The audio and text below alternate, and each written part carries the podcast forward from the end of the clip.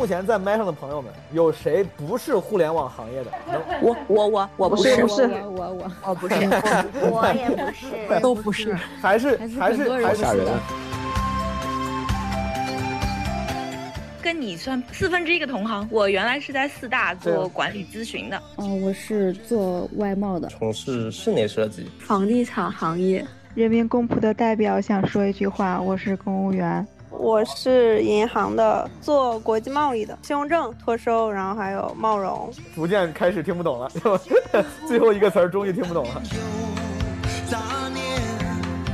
我是软件产品设计师啊，就是弹舰新传器吧，做新传器的弹舰星传器，导弹、火箭、卫星、飞船、航天器。嗯，我是干法医的。我胆子极小，我从来不敢看恐怖片那种人。作为一个法医，我是万万没想到你会说出这样的话。嗯，曾经有一个男的，他有两任老婆，三个孩子，一个是他的都没有。向谁去喊冤？我们是属于司法，我在监狱上班。哦 那这会儿现在在你开着功放后面听的几十个犯人现在状态如何？他们喜欢基本无害吗？我喜欢的一个有老公的人，喜欢上一个有老公的人，那你你是男的女的？我是男，我是男，我是 嗯，我每天接触到的都是你平时没有接触过的坏人，因为我们那里是女犯嘛，所以很多是杀老公，或者是杀情夫，或者杀小孩，就是无奇不有。都是因为情变，对吧？嗯，还有大部分是家暴。你我皆凡人，生在人世间，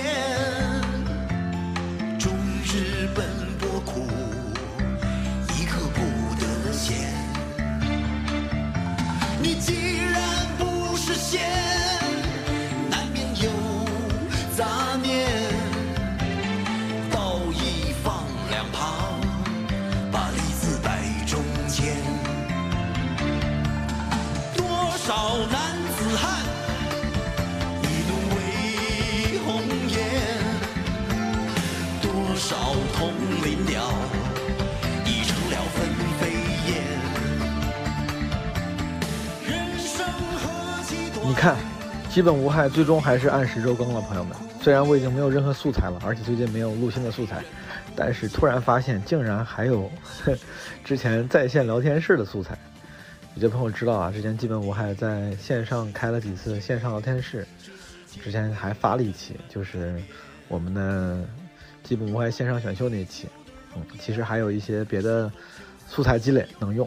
这一期呢，是我还挺喜欢的一期，当时做了一期基本无害线上聊天室，叫呃线上版的如何追求英俊少男和职场问答室。这个如何追求英俊少男，老听众都知道，也是基本无害的老栏目了，对吧？虽然很久没更新了，但是更过两三期。当时在线上的时候呢，也跟嘉宾这个共同共读了两期，但啊算是单独的一个话题嘛，之后可以单独放出来。那一期呢，其实这个职场问答室这一趴，我觉得特别有意思，因为当时呢，本来是以为可以帮听众解答一下职场疑惑，虽然我也算不上职场老鸟啊，但是我觉得大家可以讨论一下。没想到意外收获了非常多丰富多彩、完全意料之外的职场经历。就是我没有想到基本无害的听众职业构成这么多样，比如说那天有在女子监狱啊、任职的狱警朋友，还有 胆子很小的法医朋友，有干得不太开心的机关工作人员啊，也有这个三十五加，通常被人认为拥有三十五加焦虑的互联网从业人员，就是很多朋友这个职业都我没想到，而且呢，大家竟然都还有非常多有意思的观点和有价值的分享，所以说就把这一期剪出来。跟大家分享一下。大家呢，呃，也可以听个热闹，但是如果对职场有疑惑的，说不定其中也会有一些观点能够帮助到你。多的就不说了，好吧，多的就不说了，多的多的可以说两句，就是多多说两句。今天晚上我去跟朋友聚会去唱歌，好久没唱歌了，好久没唱歌了。然后今天正好这个聚会里面有一些艺人朋友，小艺人，真的是小艺人，你们可能都没听过。很小的艺人，但是就唱歌都好好听啊！就那一刻，我其实有点感慨，因为你大家知道，很多基本无害老听众知道我爱唱歌，但那一刻我就觉得，就是就其实我这爱唱歌而已，这水平在人面前就不值一提。就那些人唱的都很好，而且他们竟然都没有红，我就感觉这个行业真的好卷啊！但可能跟卷也没有关系，但那一刻我就觉得好没有希望。就这些人唱的都这么好，但是他们好像也不红，我 我竟然这种水平还做过歌手梦，就是有点无力感，你知道吧？嗯，但是想到还有很多唱歌也很好的人，他们甚至连小艺人这个圈子都没有进来，他们可能都还只是一个唱歌好的普通人，就可能更感慨了。嗯，这是今晚的一个感慨。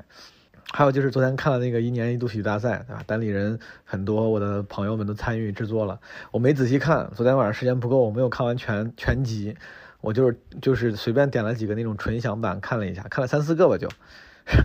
然后我我是真的觉得，我觉得那个宋木子、何文俊、李飞那个沙雕 sketch，我感觉好像那个评委评价不是很高，但我觉得那个沙雕 sketch，实话实说啊，就且不论它的质量。但确实是昨天晚上唯一让我笑出声来的，就是大半夜三点半我笑出来。他说那句“亮亮躬耕于南阳，苟全性命于乱世”，我操，给我笑死了。大半夜三点半我笑了半天，在家里。Anyway，那个节目还不错，挺好笑的，大家可以去关注一下。米未就是爱奇艺新做的一年一度喜剧大赛。好了，朋友们，让我们来听一听我们的基本无害线上聊天室职场问答室。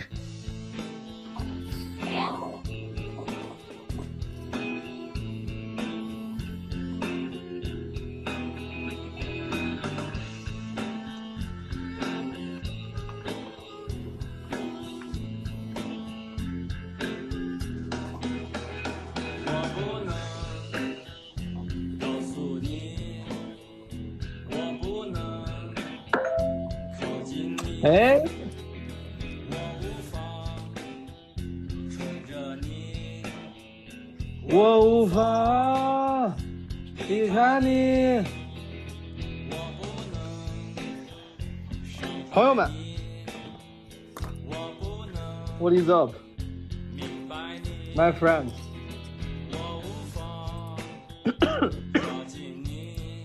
friends？Hello Hello，腹黑老师，毛东老师好。哈哈，等我，等我，等我一下。你的飞书在响。对，是的，我在工作，你看。刚才我我说卧槽，就是我想这个点儿为啥会有这几个突然我有飞猪信息呢？奇怪。我发的。我先批准了上麦的朋友，今天本来就是一个比较自由的主题，上麦的朋友我就先批准。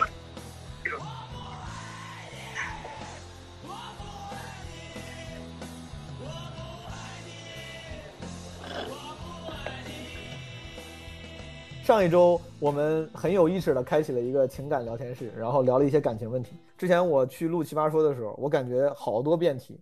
就是那是好多这个节目组导演经过无数次的调研，嗯，讨论选出来的那些辩题，大家感兴趣的，他们以为有共鸣的辩题，主要就集中在感情跟职场这两方面。所以说，我想基本无害，就是聊职场的话，看大家感不感兴趣，咱们试一试。我再问一下，哎，刚才这个，比如说输赢水心，你是做什么工作的？感觉有点现场演出互动味儿。我也是在互联网行业工作。今天这个大家的职业情况都非常的趋同，嗯。稍等，大家等我五秒钟，我关一下 WiFi。我感觉我的 WiFi 可能有点卡，我用 4G 看会好一点。好，Hello，好，我用 4G，我用 4G 可能好一点。那个问一下，在目前在麦上的朋友们，有谁不是互联网行业的？我我我我不是不是我我我 我不是我也不是都不是，还是还是还是还是有的。来来来，是的比较多。今天嘉宾因为都是互联网行业的，就是纸壳、腹黑，我们都是一个公司的。腹黑跟我一样是在互联网公司做创意的，纸壳是做运营的。一会儿还有一个我们的嘉宾，他是做产品经理啊，也是一个非常成功的。一个非常。一会儿嘉宾咱们再让他们介绍。我想问一下，刚才举手说我不是的朋友们，如果你不介意分享的话，诸位都是什么样的职业背景？咱们先分享一下。刚才我看就我爱早睡，去对吧？你说你不是，你是做什么的？嗯，我是做外贸的，我跟你在一个地方。哦。你现在郑州做外贸吗？不，但是我辞职了，然后现在还那你就是没有工作，可以，没有。对对对，那个就是现在是待业状态。但是外贸就是工作了那个一年多一点吧，就是还是有哦，那你那你很多很年轻啊感触的。你好的，我先做个小调研，然后咱们再聊更深层的问题。那些花儿，你说你也不是，你是做什么工作的？朋友们，大家好，我和莫文老师是一个职业的。要不你先走吧，我我有点不敢聊。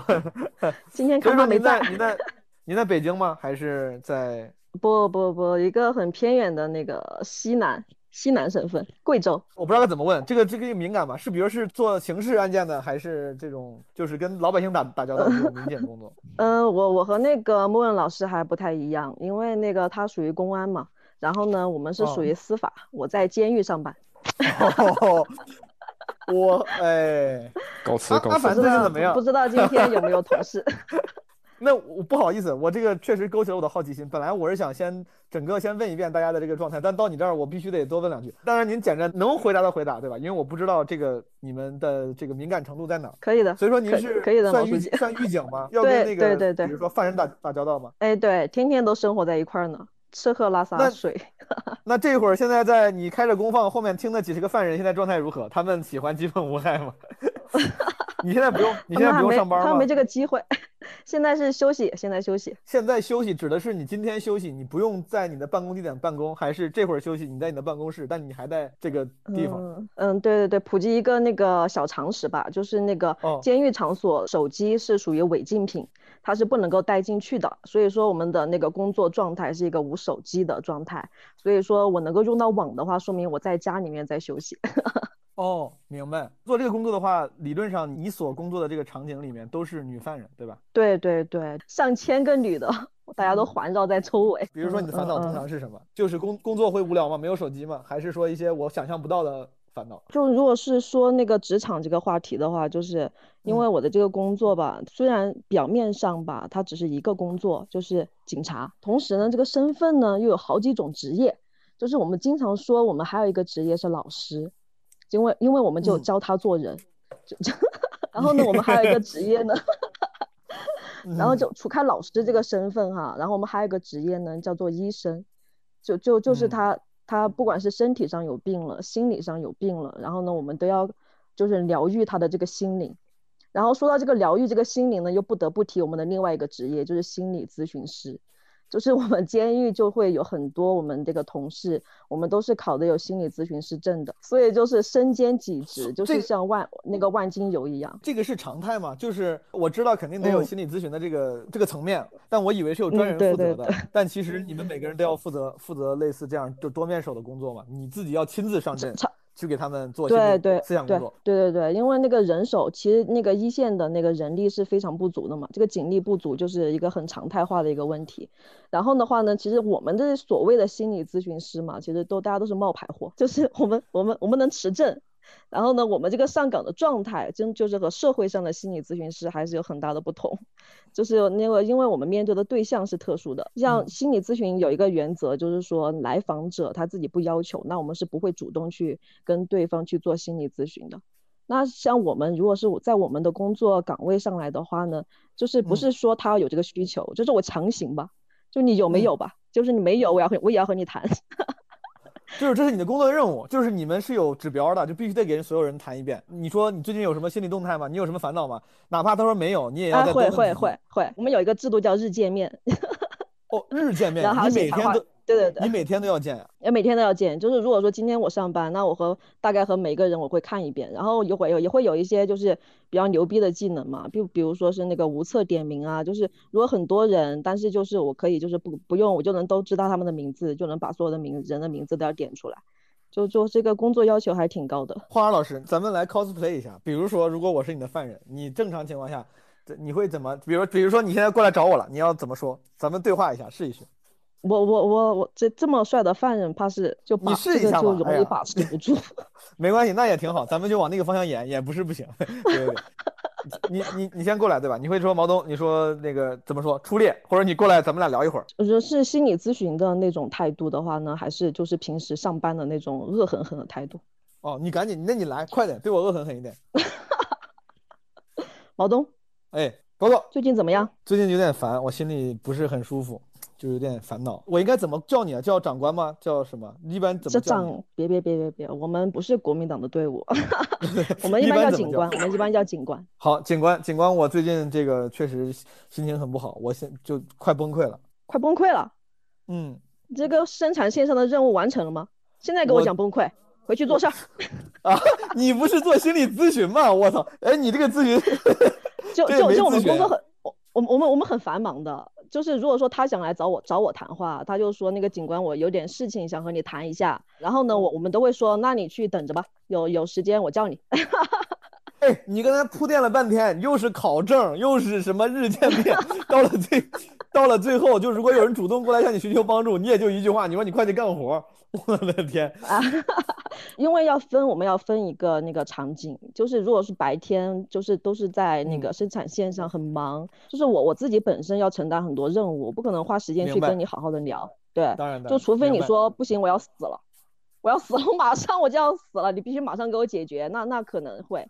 然后如果说是不是很急的情况下，就会说那那你等一下，那等我有我有时间了，我来找你谈，好吗？就是你先回去做你的事好情。，假如现在你终于闲下来了，那些花儿警官，然后你过来找我谈了，你说毛东最近怎么样？我说我最近心情不好，对吧？你现在假如说你有时间了，然后你接下来会说什么？嗯，就是像刚才你说的吗？就是很崩溃的那种吗？呃，我换了，那我就不这么崩溃了。崩溃感觉你接受不了。我最近心情不太好，警官，心情不太好，是因为什么呢？可以详细说一下吗？我就是喜欢上了一个有男男朋友的女生，有有老公的。我喜欢了一个老有老公的人，我喜欢了一个有老公的人。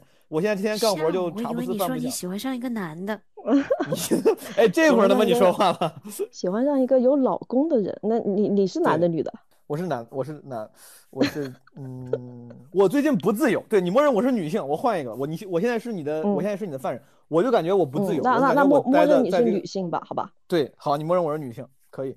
警官，嗯我在这儿待的太不开心了，我太不开心了，我我不知道该怎么让自己度过明天，我真真的已经活不下去了，天天生活都一样，是就是是都在重复，我特别后悔，但是我真的不想过这样的生活了。我就现在见见见别人，我嗯就真的我就想我想打人，我好烦啊！你你的这个心情我非常的理解，就是有和你有同样的这个感受的，相信也不只是你一个。其实在这里面，在高墙里面，很多人都会有你这样的心理的一个状态。然后你可以详细给我说一下，到底是什么让你觉得这么的烦恼呢？天天的生活非常单一，我也用不了手机。我之前我喜欢打的游戏我也打不了了。我之前我老婆我也不知道，我老公我老公我也不知道现在在有没有在外面跟人乱搞。他本来就不是特别老实，我俩刚结婚一年我就进来了，他我也不知道我老公现在在外面在干什么，我都快疯了，我就害怕我老公在外面背着我搞别人。对对对，这都是你要承受的一些代价。所以说你现在知道为什么，就是你为什么会犯法了吧？你不就是因为杀老公进来的吗？对，这这这不就是你进来的原因吗？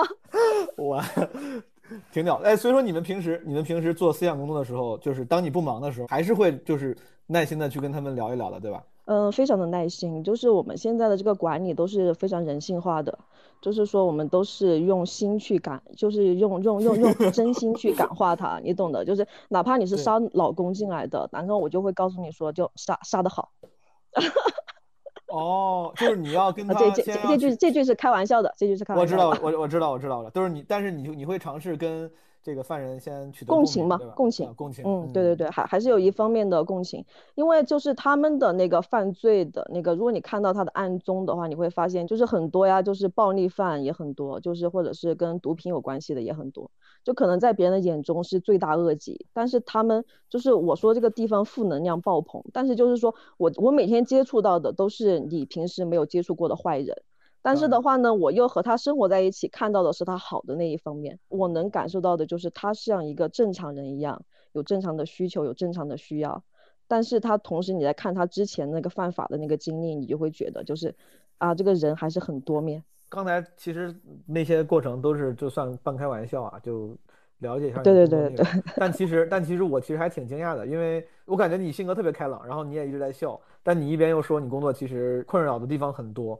就是是很你的同事都像你这么乐观吗？就是你们一边做一些压力很大的，甚至是就是相对来说条件比较艰难、压力比较大的这样的工作，但是同时还是，就感觉你没有受侵害，你没有感觉是跟一堆犯人在一起之后，整个性格变得更阴郁了，感觉你还挺挺开心的，这是常态吗？我不不不，我我同我同事离婚率很高，就是我们这个工作离婚率非常高，就是很多人回到家，如果老公的，如果另一半并不是从事我们这个职业的话，他就会觉得就是你可能会有职业病，就是像刚才那种状态啊，就是说就是说，哎，你干什么呢？赶紧回去。就平时就是用用用这种口气在说话，就是要因为要你要你要营造一种就是法律的权威的形象。当然，这个就是你不能在你不能在他们面前唯唯诺诺，你说哎这个东西能不能麻烦你做一下，就是就这样就不行。就是我们是感觉你是在个很权威的一个上面在和别人说话，那你回家面对亲人的时候，可能就你有时候角色不一定能转变得过来，就别人。一下做的不合心意的时候，你可能就会就一句就怼过去了，就这这你都不会，哎，那那那那那能干什么呢？让你干嘛？这种职业这种职业病你有吗？可能是工作和生活分开吧。就是虽然说我们也是二十四小时随随时在线嘛，但是的话就是工作是工作，生活是生活，因为我们 我我们这个我手机下掉了，吓死我了！我 哦，我手机 下掉，我捡起来了，我捡起来了，你继续说。就是你感觉，就是你还能是在那个工作当中找到一些乐趣的。最后问你一个问题吧，那个你能不能分享一下，就你觉得最难搞的犯人是哪类人？嗯，就是像刚才你这种嘛，就杀老公的或者杀情夫呀，就就就这种犯人最难搞。哎，对，等你等一下，等一下，我我确定一下，所以说是杀人犯最难搞。就是我对我对这个东杀亲犯最难搞，为什么？因为你经历了那么大的一次变动，对你的心理是有很大的一个影响的。就是他表面上看起来再正常，但是他心里有一个角落已经被那个邪恶占满了吧？可以这么说，就是可能就是他邪恶起来，你不知道他会做什么。所以说，在你们的观察里面，你们的经验里面，就是杀害亲人的这种犯人，他可能是人格上扭曲最严重的类型，对吗？对对对，就哪怕看起来表面上非常的正常，对，但是，但但是因为他的这个经历，对于一个正常人人来说，还是承受了就是正常人不能承受的一个东西，就是可能手段非常的残忍，就甚至说可能超出你的想象，就是有很多就是杀老公，因为我们那里是女犯嘛，所以很多是杀老公，或者是杀情夫，或者杀小孩，就是无奇不有。所以说，一般那种杀嗯配偶或者情夫的，都是因为。情变，对吧？都是因为我觉得你背叛了我。嗯，还有大部分是家暴，大部分，大部分。如果是农村的话，很多可能是家暴的，就谈起来就沉重了许多。是的，是的，嗯，对。好的，谢谢花儿。就是我觉得你分享真的很有意义，尤其是最后这个 点睛之笔，把一个健康的谈论、展示性别问题的放在了大家的 面前，我觉得挺好。谢谢花儿，你不客气，不客气，谢谢毛书记。对，辛苦了。我觉得让我们一般，我觉得我觉得国内大家对于这种暴力机关做贡献的人，习惯性给的敬意跟了解都不够多。你像在美国，他们那种爱国主义教育可能做的比较透彻。一般穿制服的人上街，尤其是军人嘛，大家都会说 “Thank you, thanks for your service”。这个，嗯，呃，我也 Thanks for your service，谢谢花儿你的努力工作，希望你在工作里面能再开心一点。好的，朋友们，那个有没有有没有别人对有没有别人要发言，或者是你们也可以互相讨论、互相问啊。但是如果没有的话，哎，Hello，哎，我想我想补充一下，对那个大白，哦，我因为因为刚刚听到狱警的故事嘛，我其实先先不说我自己的职业，因为我妈妈也是警察，所以我就想要从一个家人的 角度分享一下，就是我特别有感触，就是我妈也是在家里有的时候她讲话就是把我跟我爸就是当犯人一样，就是很凶的让我们指使我们去做事情，所以其实父母的争执确实会变得。很多就是可能性也很很高，然后小时候因为我妈在年轻的时候是做刑警的，所以小时候我爷爷奶奶就很担心我们家被报复，就是会被那些犯人报复什么的，所以就很担心我的安危之类的。现在妈妈还还在退休了，退休了，退休退了，挺好，想想幸福。嗯，所以说大白你你是什么职业背景？既然你发言了，就顺便分享一下吧。哦，我原来跟你算半四分之一个同行。我原来是在四大做管理咨询的。这分的太细了，你四分之一个同，分的太细了。对，就是对我就。所以说现现在现在不能分享，现在不不方便分享。可以，就我原来做的管理咨询的细分品类是做人力资本，就人力资源相关的咨询的。所以我现在就是我们行话叫上岸了，就是去甲方做企业里面的人力资源。哦，明白。好的，之前还老叫 HR 比较多，现在好像很多都已经改口叫什么 talent management 之类的。对，就是每一家公司不一样嘛，有的叫 people experience 什么的。好的，那咱等会儿回来一个一个问大家具体的，再问问有没有其他朋友在非互联网行业的。刚才有好多互联网行业的。喂，大家好，Hello，我是银行的职员。呃，跟刚才有一位同有一位说的有一点像，我我是做国际贸易的，哦，呃，是做国际业务的，银行里面做国际业务的。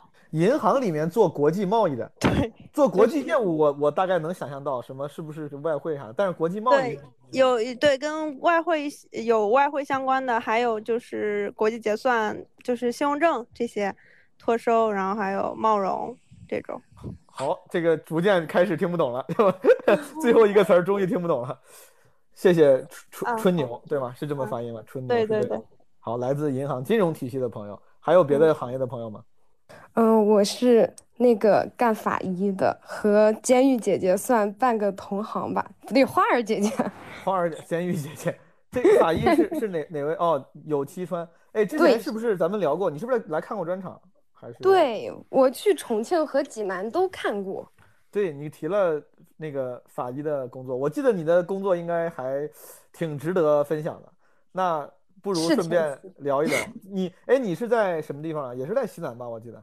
我在重庆，现在我现在是上学，算 半个，还不算一整个完整的法医，还没拿证呢。那你参与的那些法医工作，通常是以怎么说实习的身份参与的，是吗？呃，研究生就是在在科室里给老师们打工的身份，就读研嘛。你学的是这个专业吗？法医是单独的一个专业吗？对，是我本科就是这个专业。作为一个高中生。为什么会在高考的时候报志愿报一个法医专业呢？你能不能解释一下？对，就是都是脑子里进的水。我第一志愿是精神医学，第二志愿是法医学，然后差了一分嘛，然后就到法医学了。当时还挺开心的，觉得可以吹牛逼了那种感觉。嗯，我 我我我我我单纯是因为我自己的狭隘，就是我感觉，当然法医是一个非常正常而且不可或缺的工作，只是在大部分人眼里就是。能够想象嘛？觉得这个工作可能面对的那个生活，你的工作内容也会一般人很难承受。你作为高中生的时候就已经对这个职业产生了正正面的向往了吗？你觉得很酷还是怎么着？我我不知道啊。都都怪都怪那些什么推理小说呀，以为法医就很酷呀，跟刑警一样，结果发现就是也就那样，也就那样，这么。那个啥的一个工作被你轻描淡写的说也就那样，那你也挺厉害了。我我我随便想象一下，我都感觉我应该完全受不了。你在工作里面是经常会跟尸体打交道吗？呃，其实我们这个工作分很多种类嘛，然后我现在出解剖啊或者尸检比较少。就主要是因为我们那里没有解剖台，然后还要去殡仪馆里做。我我一我在重庆一坐车就晕车，然后我就最近出的少。我主要是做那种，就是今天你跟别人打架了，然后来我这儿评个伤、评个残，然后我就做个伤残鉴定那种的，或者是或者是哎呀，这个今天谁想做个亲子鉴定啊？我主要做这一些。谁想做个亲子鉴定是要找法医做的吗？就是对，嗯。为什么不去医院自己搞呢？因为我们那里有法律效力啊。然后就是，呃，我们这里出的那些报告书，然后都是，呃，如果你所有人都是当面采血，有照片留底的话，我们这里就是可以打官司呀，有那种法律效力。如果要是医院，可能没有我们这些东西吧。我我懂。好，那我一个一个问。比如说做亲子鉴鉴定这个。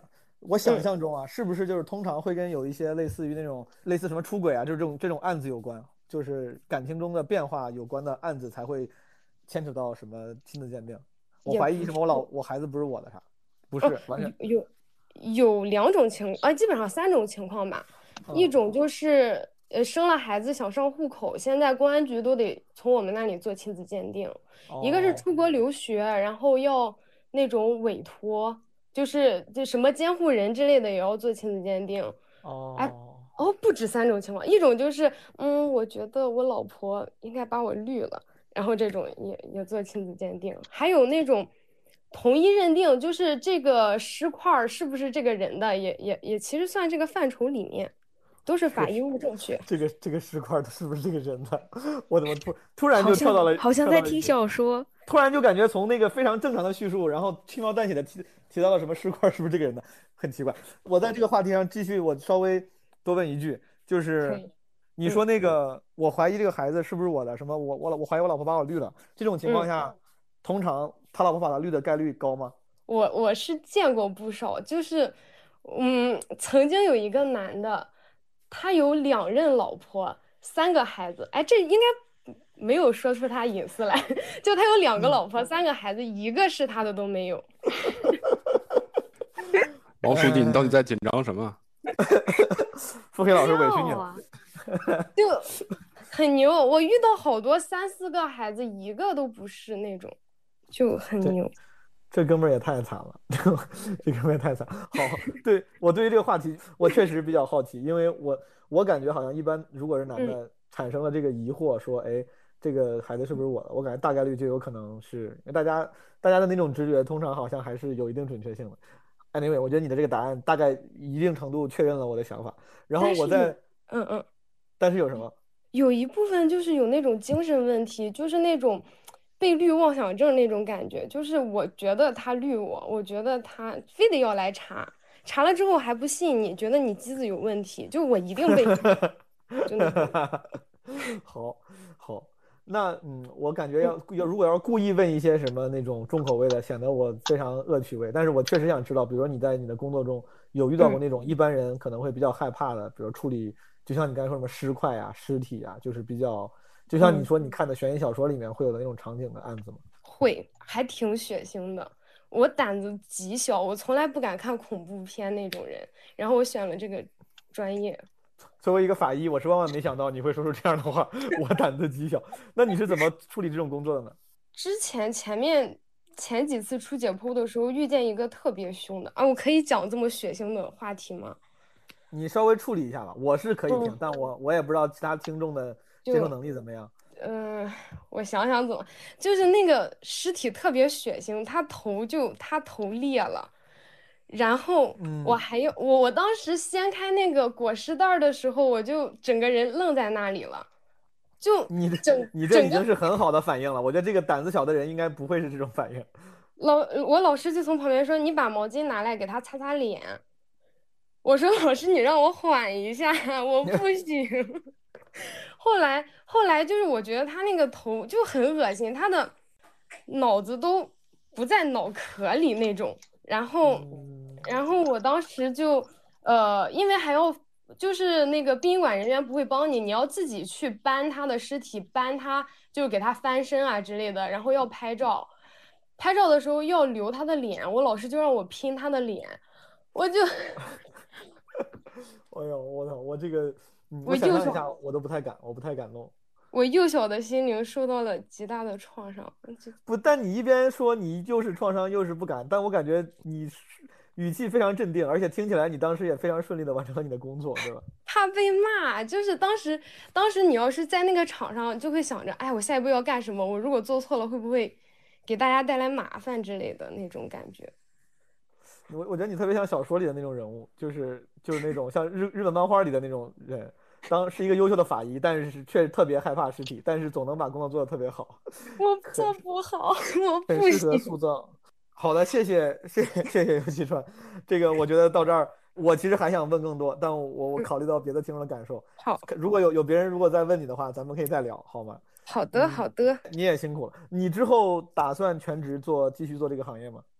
嗯，肯定就还是想往这方面走嘛，因为我们学医感觉。路就很窄，路走窄了，我感觉，但是我可能不会去再出解剖了，我可能就会比较放在那种做伤残鉴定啊，或者医疗纠纷之类的这种上面。哎，对，当时是怎么说呀？就是说，呃，打成轻微伤是不用坐牢的，对吧？打成轻伤就要坐牢了，是吗？对对，轻微伤的话是民事就就，哎，不对，轻微其实做轻微伤的话已经是那种。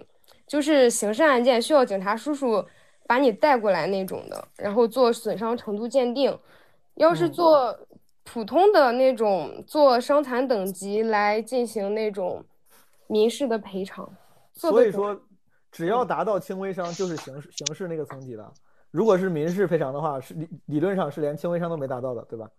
呃，不是，不是，它是只是不同的标 准，只是我们做的标准不一样。呃，轻伤、轻微伤就是一般就是两个人打架，警察来了，然后警察把你带过来了，然后这种就是刑事案件了，算就做这些。但是轻微伤好像只用民事赔偿，然后。哎，我是个法盲，我的天，轻伤轻伤的话需要去去坐去坐牢，然后如果要是伤残等级，就是说啊，我把你打成了个十级伤残，我把你打成啊不不是呃你在工作的时候出了问题，呃十级伤残这种工伤啊，保险赔偿呀，或者交通事故这种赔偿都是民事的那种。明白，好，谢谢 谢谢有期川给我们带来了一些非常。嗯，有意义的分享。好，我们正好我们那个新嘉宾，我们刚才迟到的嘉宾也来了，历程也来了。我不如趁这个机会重新把嘉宾介绍一下，好吗？一今天的嘉宾，我找了三个我的同事，纸壳呢是我的同事，也是基本无害的剪辑同学，很多朋友都已经认识了，我就不多介绍了。然后腹黑是我的同事，然后微博大 V，微博的名字叫腹黑真君，大家可以去关注他。非常有才华的一个天津籍的段子手，你要不要自己介绍一下自己？腹黑征个婚啥的？哎，我看你有点犹豫了，确实确实稍微有一点才华啥的，嗯，就，但是还好，还好，肯定不如毛东啊，不如毛东，没关系，这个大家关注我，我是腹黑啊，关注我不会吃亏，谢谢。这太敷衍了。然后刚才姗姗来迟的这个呃，我们今天的嘉宾历程锦妖，他在最后一位，他是我们。的一个同事，一个优秀的产品经理啊，现在运营着一个新播客，叫“陆陆鱼鱼”。历程你自己说吧，好不好？你自己自我介绍一下，帮你最大打打广告。啊，不好意思，来迟了，刚刚下班回家才到家。刚听了那个法医的，突然想到我有个高中同学也在做法医。我那个播客反正也没有人听，叫“陆陆鱼鱼”，大家也不用去不用去搜，反正 就啊，质量也就那样吧，是一个非常个人的播客。我的那个法医的同学上次跟我聊天的时候，他说他做什么精液鉴定比较多，主要是有一些奸杀的案件，他要确认说，呃，这个嫌疑人是不是跟这个事件有关系之类的。所以我对法医还是蛮好奇且充满崇敬的。对，好，我我刚来你没听多少。没事儿，你今天也是 co-host，如果你有任何问题要问哪些听众，就包括腹黑跟纸壳，你们都可以随时插话，任何朋友都可以随时插话，好吗？好的。我方便说你，比如说，我本来是为了来展示你的那个 credits，就展示你之前负责过的，比如说产品，但这个是方便透露的吗？这个我在知乎上都写了，应该还好吧？就是抖音啊、TikTok 之类的。今天我们互联网的什么运营创意跟产品经理集齐了，对吧？没有程序员。然后诸位如果有一些关于互联网行业的问题，而且今天我看听众里面有非常多互联网行业的从业者，如果诸位有一些行业相关的问题，也可以问我们，我们力所能及，说不定可以帮你们回答一下。聊到哪个职业、哪个行业，咱们可能就展开聊一聊。但是如果诸位有别的问题，你们可以随时插话，好吗？在其他人这个插话之前，我就直接问了，还有哪些朋友是刚是别的行业的吗？就不是互联网行业的？我感觉这个法医跟狱警说完之后，其他朋友们都不敢说了，感觉自己的职业不够酷。好，但是我听到了，那个有一个女生，一个男生。那个女生，Hello，您是做什么工作的？啊，我吗？我不太清楚是谁，我听到两个声音，要不然你俩靠意念协调一下。小池，我要不先来吧？好，可以。您是哪位啊？叫什么名字来着？啊，刚刚进来的，叫小池啊。哦，小池啊，小池啊，你好。你好，我是我们行业就是一个特别的现实的行业，是房地产行业。哦，您在房地产行业是前端的，还是比如说做建筑设计啥的？嗯，那倒也没有，就是一个链家财务财务狗。那也是属于是这个跟财务更靠边，只是恰好在房地产行业。房地产行业对哦，前面有人讲过财务了吗？刚才有一个说跟我四分之一同行的，说在四大，我觉得这 算是半个财我，虽然做的是咨询，挺好。谢谢小池，这是财经财经相关的职业。是的，还有别的吗？刚才有人要发言，或者是问题？哎，wait a second，咱们一个一个来。好，咱们靠意念先出一个人，这个人是谁？我先来。是谁？好，这样吧，我看到这个芳芳这个朋友说话了，他刚才没有发过言。芳芳，要不然你先说好不好？咱们给新朋友一个机会。我是大学是学建筑设计的，然后现在的话是在从事室内设计。哦，室内设计，对，是是是一般是就是图商商用的那种设计。我知道，就是是商用的还是住宅的？都有都有都在做。哦，哥们儿，你是在比如说这种工作室吗？还是自己？自己嗯，工作室工作室类型的，你从业多久了？四年。从业四年，是不是就已经应该甚至不用到四年就可以独立承担一些设计工作了，是吧？对，完全可以独立做。你愿意 show off 让我们被 impress 一下的这这这个作品？像我做的都比较小吧，因为像这种比较大的单子都是要整个公司去接的，一般不会给你个人的。也有道理。您在您在什么地方啊？在我在杭州。杭州，好的，朋友们，这个杭州的听友有机会，说不定可以找芳芳，对吧？我如果你愿意的话，你也可以给自己打个广告。你要不不好意思就算了。可以可以。然后我还有一点我要说一下，我是你说之前之前那个有机川的男朋友，然后就是在实群认识的。我的，哈哈哈哈哈我想起来了，我想起来了。这个嗯如果我没记错，有机川在呃上周第一期的时候短暂提了一下这个事儿，对吧？然后当时当时你怎么没有参与，哥们儿？因为他睡觉了，他年纪大了。嗯，好，就帮开始帮男朋友回答。哎，我我我问一下，你俩你俩在一块儿感情关系平衡吗？谁更谁更强势一些？都没有吧？觉得还是比较是法医平等的，哦，还是比较我们。法医平时给人咨询的时候可低声下气了，我平时，哎，没有那么硬。没有行，跟大跟大家介绍一下，有气川跟芳芳上周这个有气川同学在咱们基本无害第一场的时候介绍了一下他的感情状况，在我们基本无害人间观察十群找到了现在的男朋友，现在俩人已经好了多久？几个月了？一个多月。那个芳芳老师，你分享一下你们的感情故事，谁谁先表白的？谁追的谁？我表白的，你明白为啥？你哎，你在一个群里如何对一个人产生了好奇，甚至爱慕？是怎么发生的？这故事就长了。啊，咱们简短，我给你一分钟，好不好？一分钟简短介绍一下。觉得就是我一分一分钟不够，他的故事就很长。来，你的八卦雷达已经开启了。让让芳芳让芳芳尽量开启这个直男模式，咱们讲长话短说，先总结再展开，好吧？先总结。简单来说，就是我在群里分享了我被绿的故事，然后他来安慰我。哦，你是不是就是那个什么能哥能哥？哎呀，你是那个能哥哦，我知道了。哦，所以说，你看你还是你还是有思，你还是有思考的。你先广而告之你的感情的失败，然后引起关注，对吧？然后 广撒网，没有在众在众多安慰你的女生中找了一个最好看的，哪 有？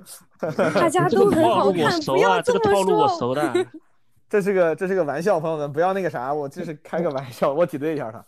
所以说，有期川什么哪一方面最打动你？在他安慰你的时候，是因为他在你感情，他在你脆弱的时候给你送来了安慰吗？还是他有没有没有其实我从前一段感情感情里走出来还蛮快的。怎么说呢？他这个人很有趣，就很有趣。听出来了，没有别的夸我的话了。好看，好看。好看，好看，好，谢谢二位，这个秀恩爱阶段到此结束，留给别人一点机会。再次恭喜你俩，好吧？你如果有朋友还对你们故事八卦的话，等别人来问吧。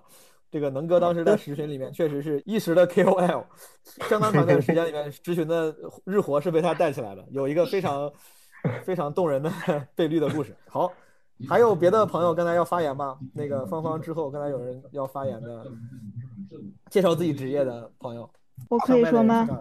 哦，萍萍你好。呃，我觉得我作为人民公仆的代表，想说一句话，我是公务员。你你好，人民公仆。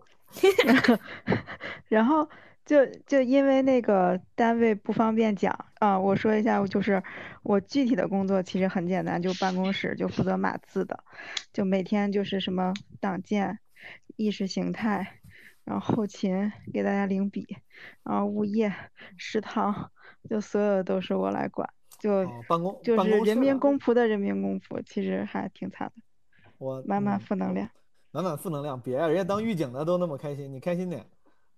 就找不到工作的意义，就狱警还能给一个人带来新生，但我觉得我的工哦作就是，没事儿找事儿。你觉得你觉得你的工作能带来的价值？好，谁要发谁要插话？当然可以，是哪位？嗯，我腿毛，腿毛，您讲。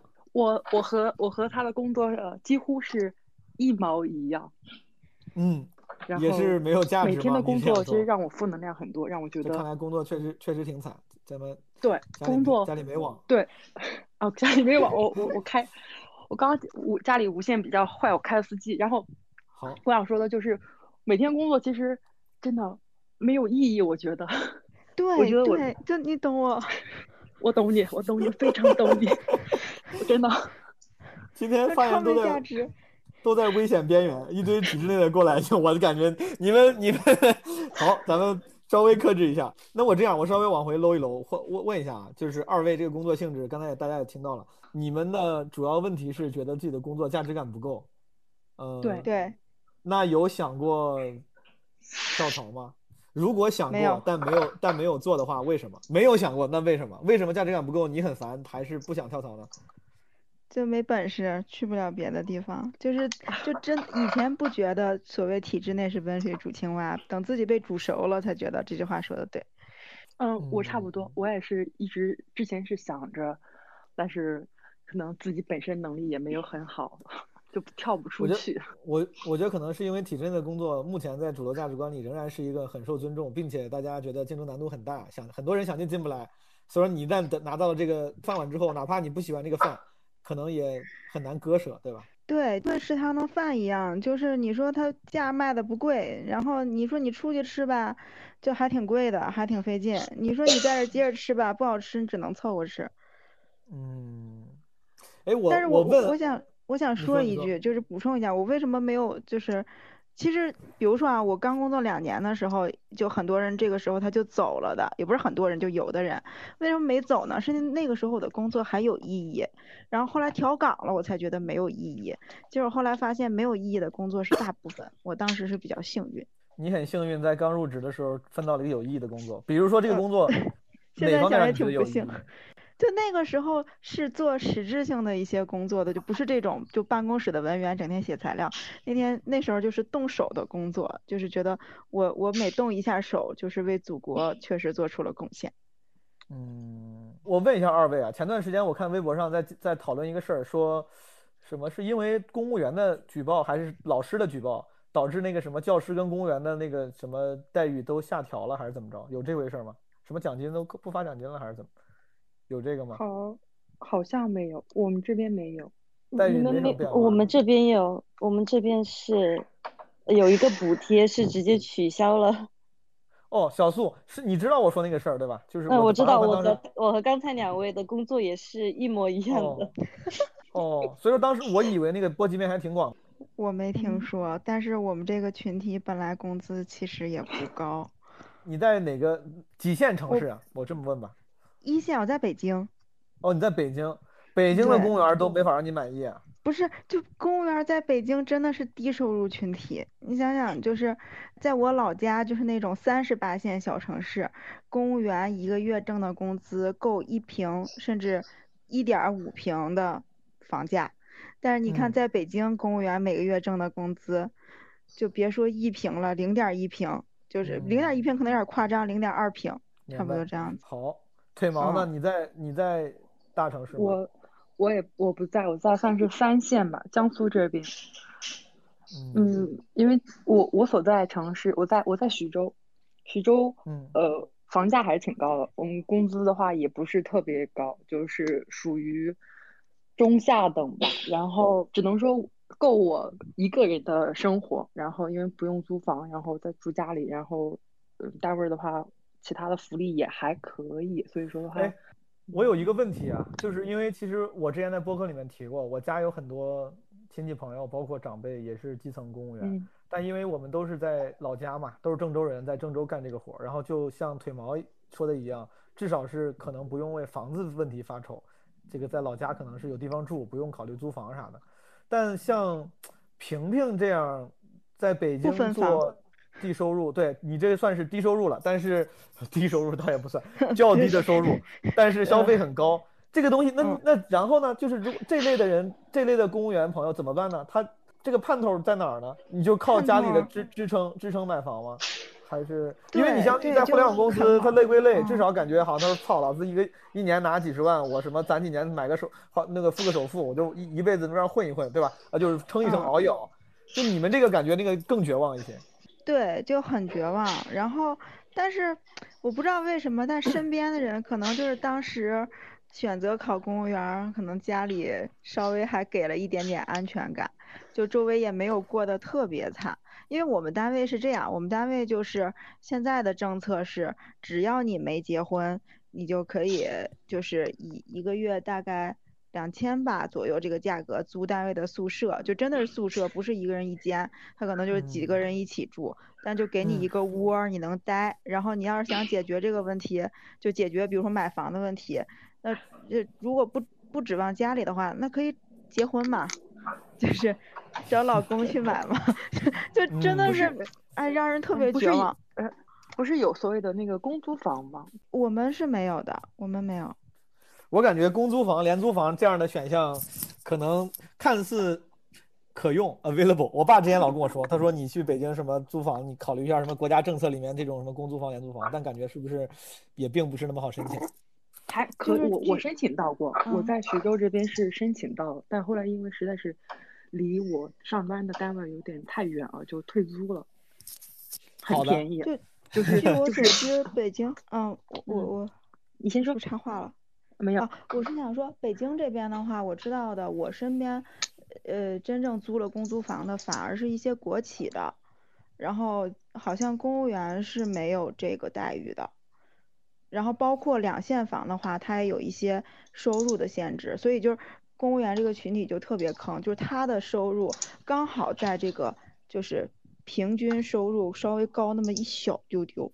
就是你在那个线儿以下的人就可以申请两线房，但是你的工资刚好在这个线儿往上一点点，嗯，啊、就是两边儿不靠那种。所以我我有时候觉得这个社会，就现在比如说就年轻人好一点，就是越是年纪大的人，他可能对公务员这个这个这个行业他有一些误解，就觉得啊你们其实过得很轻松，然后赚的很高，但是事实是恰恰相反。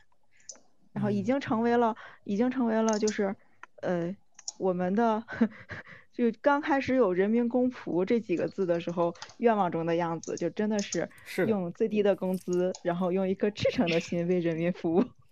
感谢感谢今天今天房间里的这些公务员，对吧？基层公务员朋友，我我去去年去年当时我录第一期播客的时候，我当时也替家里的，当时我表哥他们在基层，也替他们辩辩解过，就很前几年的时候，大家还总是对，有时候会有有人会有误解，感觉这个这个行业还是像老一代的偏见一样，对吧？一杯茶一一份报纸就一天，但其实啊我看他们其实过得非常非常累，很忙。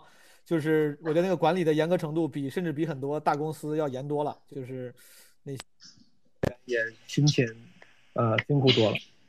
好的，我的耳机突然不好使，能听见我说话吗，朋友们？可可以，可以。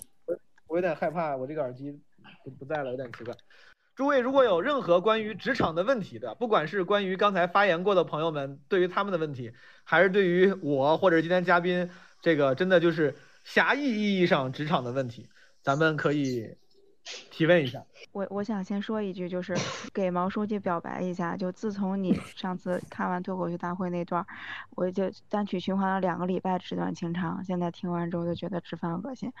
然后，然后我是想，我我我是想问一个问题，就问群里所有的朋友们，就是你们都是怎么消化负能量的？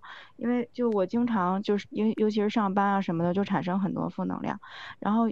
之前的习惯是跟朋友或者是跟家人去说，然后后来直到有一次我一个朋友给我讲，他就说，就是他承受的负能量太多了之后，他也会觉得很痛苦，然后我才意识到，就是如果我把我的负能量跟别人讲了之后，会给别人带来不开心，但是我这个东西我自己憋着，我我也会很痛苦，有的时候就会觉得比较抑郁或者怎么样，我就想知道大家都是怎么解决这个问题的。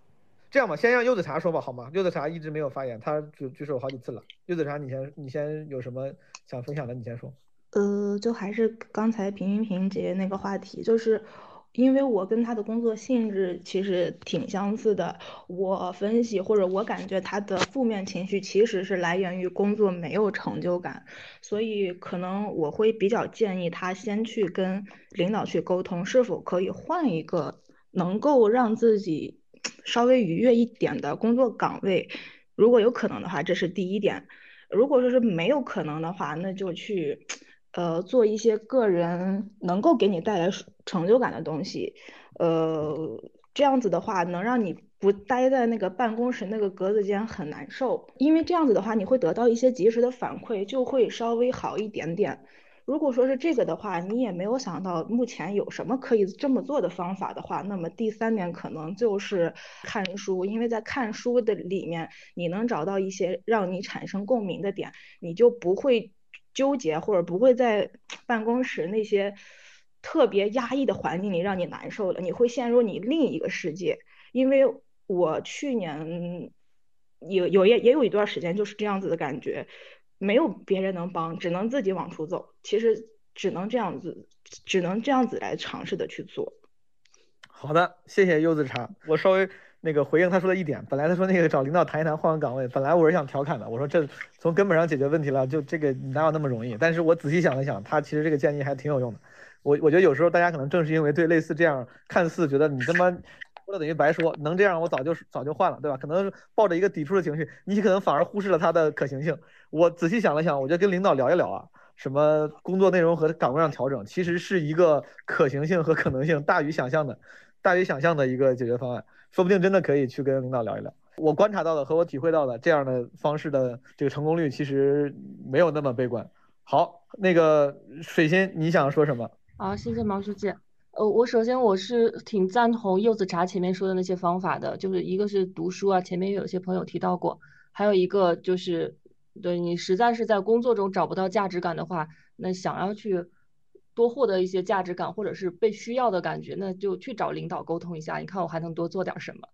呃，嗯。另外一块的话，我个人的一个体验是，当情绪陷入一个比较负面状态的时候，可以去尝试跟自己的身体对话。我很喜欢一句话，叫做“有些情绪只是脑神经倾向负面反应的惯性循环回路，它不是生命的真实反应，你不要去认同它。当你陷入一种消极情绪的时候，可以告诉自己，这。不是一个真实的状态，就是你可以通过最基础的好好吃饭、好好睡觉，或者是稍微活动活动，转移一下注意力，然后就可以说让身体得到一个比较好的调整。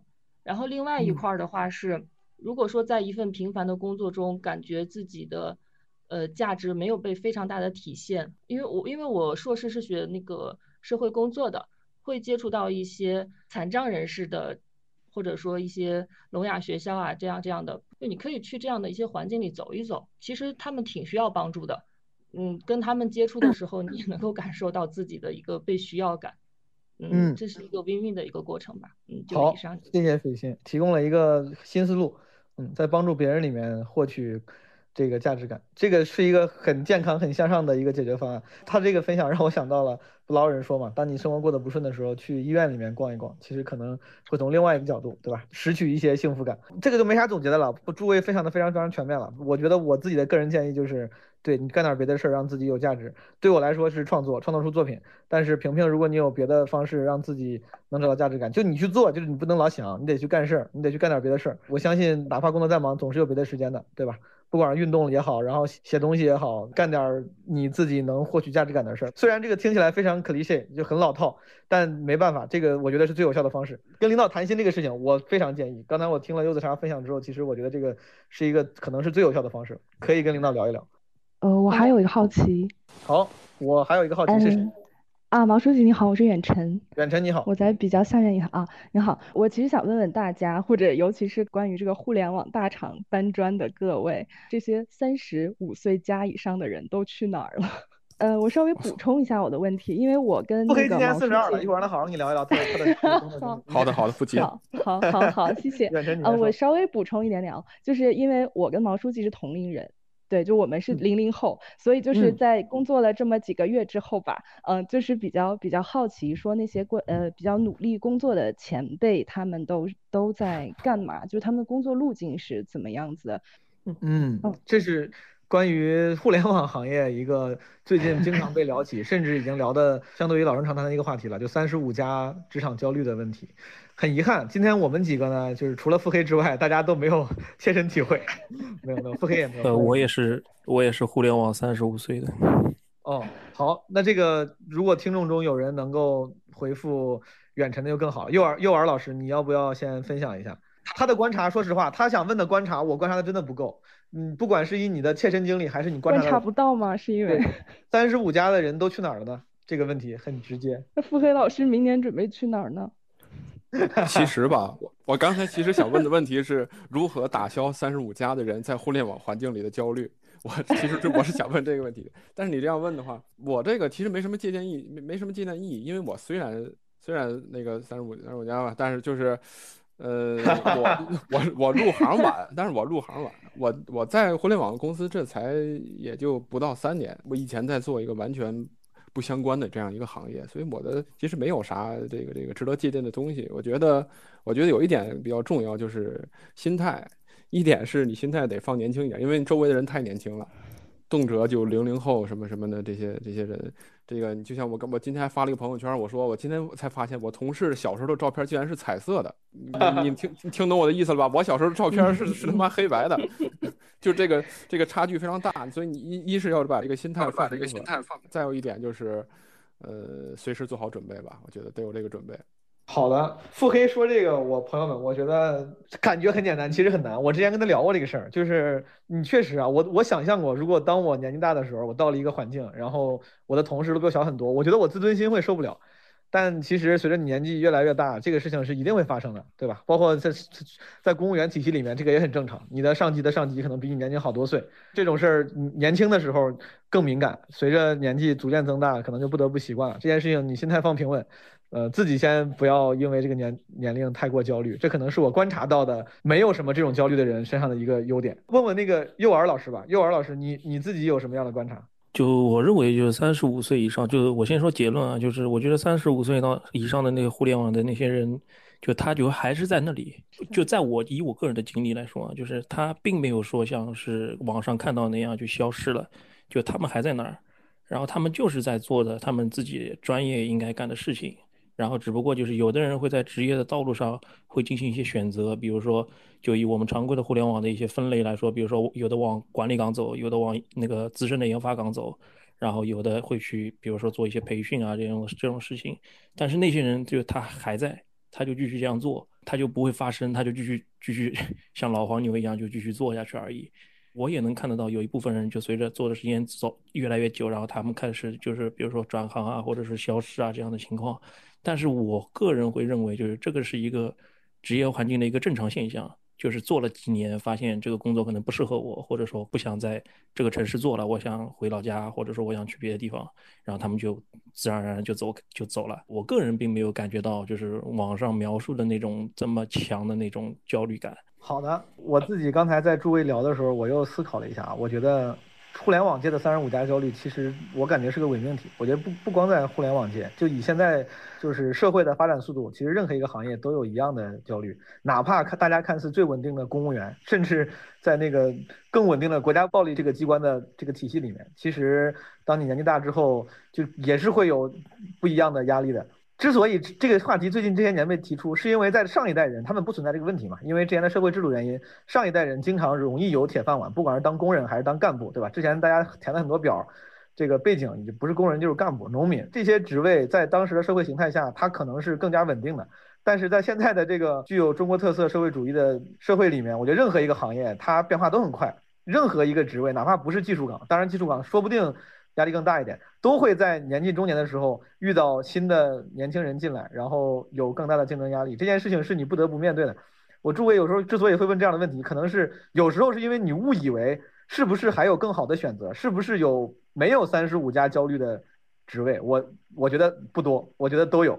我觉得职业不稳定是新常态，职业压力大是新常态。哎，我 echo 一下毛书记刚刚说的，但是我的角度可能不太一样，因为我觉得我的观察是，这可能是一个统计学的问题，就是因为中国的互联网可能发展了没有那么久，所以那些在互联网行业的人还没来得及那么老，所以你才会感觉三十五加会是少数的群体。但实际上，像美国或者是其他的一些国家，它发展的比较早，那到时候三十五加、四十五加的人，可能在公司里面的占比就会不少。不会少到让你感觉不出来这些人都到哪儿了。之前不是有人统计过说，呃，BAT 还有各大的这种互联网大厂人才流动率什么的，然后就说，呃，阿里和腾讯比较稳定，说腾讯是最稳定的，说人才什么十年八年才会。呃，从入职到离开这种平均值，然后阿里其次，然后字节非常流动非常快，但实际上是因为阿里、腾讯都已经应该二十年了吧，但是字节可能就九年嘛，所以它本身就是有一个统计学的这种偏差在的，所以我觉得嗯不是特别严重的一个问题，有道理，大家都会老的，对，那咱们今天就这样，朋友们，好不好？大家可以一起告个别吧。好的，哎呀，终于又到说晚安的时间了。好，朋友们，拜拜拜拜拜拜拜拜。拜拜。拜拜。拜拜拜拜。拜，晚安，大家晚安，谢谢大家，非常谢谢大家，那就。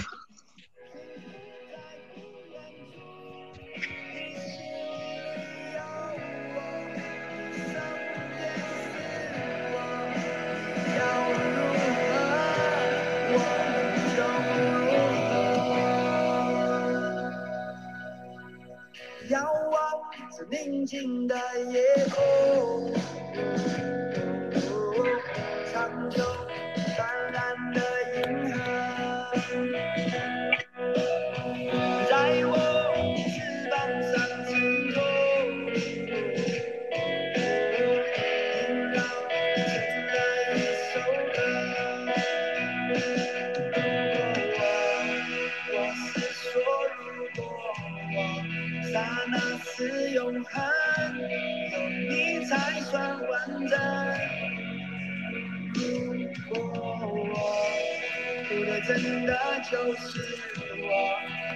die.